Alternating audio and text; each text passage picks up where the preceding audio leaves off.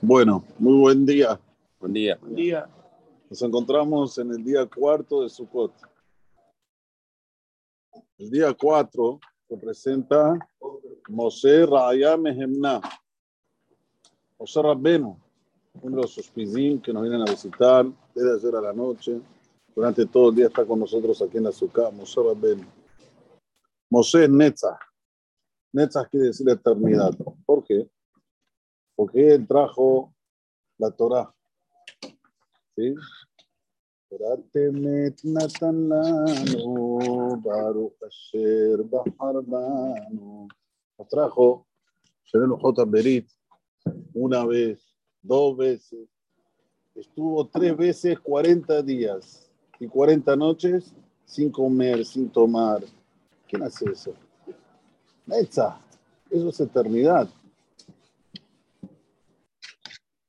Y también el número cuatro representa la Sarvá y Mahot, las cuatro madres matriarcas que nosotros tenemos, que son Sarah, Rivka. Rahel y Lea. Estas cuatro Imaot son la base del pueblo de Israel. También están los patriarcas, que son tres, pero la base de Am Israel viene por la mujer, por las Imahot de Am Israel. Y también tenemos los cuatro puntos cardinales, este, oeste, norte y sur. Y también tenemos los cuatro Yesodot, o sea, las cuatro bases o funciones que tiene el mundo, que a través de eso se mantiene todo el mundo, que son Esh, Maim, Ruach y Afar. Esh quiere decir fuego, Maim quiere decir agua, Ruach quiere decir los vientos y Afar es la tierra. Con esto se se mantiene el mundo. El Kiyum del Olam necesita estas cuatro, cuatro Yesodot.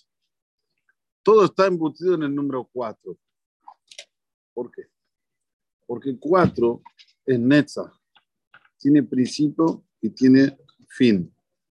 Tiene cuatro puntas. ¿Ok?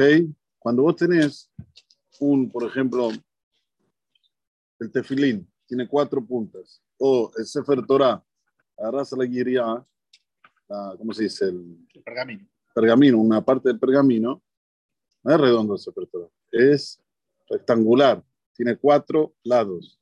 Todo lo que es cuatro, More Lenetza, representa a la eternidad. Como yo siempre, afilo la matzeba, las hacen cuadrar rectangulares. ¿Por qué? Porque Netza, el guf queda aquí, pero el alma es en Etzhei, es algo eterno. Ezrat Hashem, con con la resurrección de los muertos, va a volver de nuevo. Es algo Netza, no es algo que tiene fin. Entonces, ¿qué debemos aprovechar de este día? Este día debemos aprovechar que Akadosh Baruj ama al pueblo de Israel y lo hizo Netzach. Una vida eterna fijó dentro de nosotros. Esto es lo que hay que festejar hoy. Cuando era en el Midbar, cuando fueron en el trayecto Midbar 40 años, fueron con cuatro de Galim, cuatro banderas. No había una nada más, ¿eh? Habían cuatro. Así se distribuía el, el pueblo de Israel. Cada bandera representaba, represent- representaba tres Shevatim. Cuatro por tres, doce. Entonces nosotros vemos que Kadosh Baruj cuando él quiere representar la eternidad, More nos dice el número cuatro. Por ejemplo, ustedes vean también, si nosotros tenemos los números en hebreo, Ehad tiene tres letras. Shnaim tiene, ¿cuántas? Shnaim, ya tiene cuatro letras. Pero mismo las cuatro le- letras de Shnaim son letras en las cuales se puede decir Sheni. ¿Está bien? No es algo que se puede decir nada más Shenaim y ahí. Pero cuando quiere decir cuatro, se dice Arba. Uno, dos, tres, cuatro letras. ¿Ok? Hamesh, Hamisha, Shalosh, Shelosha.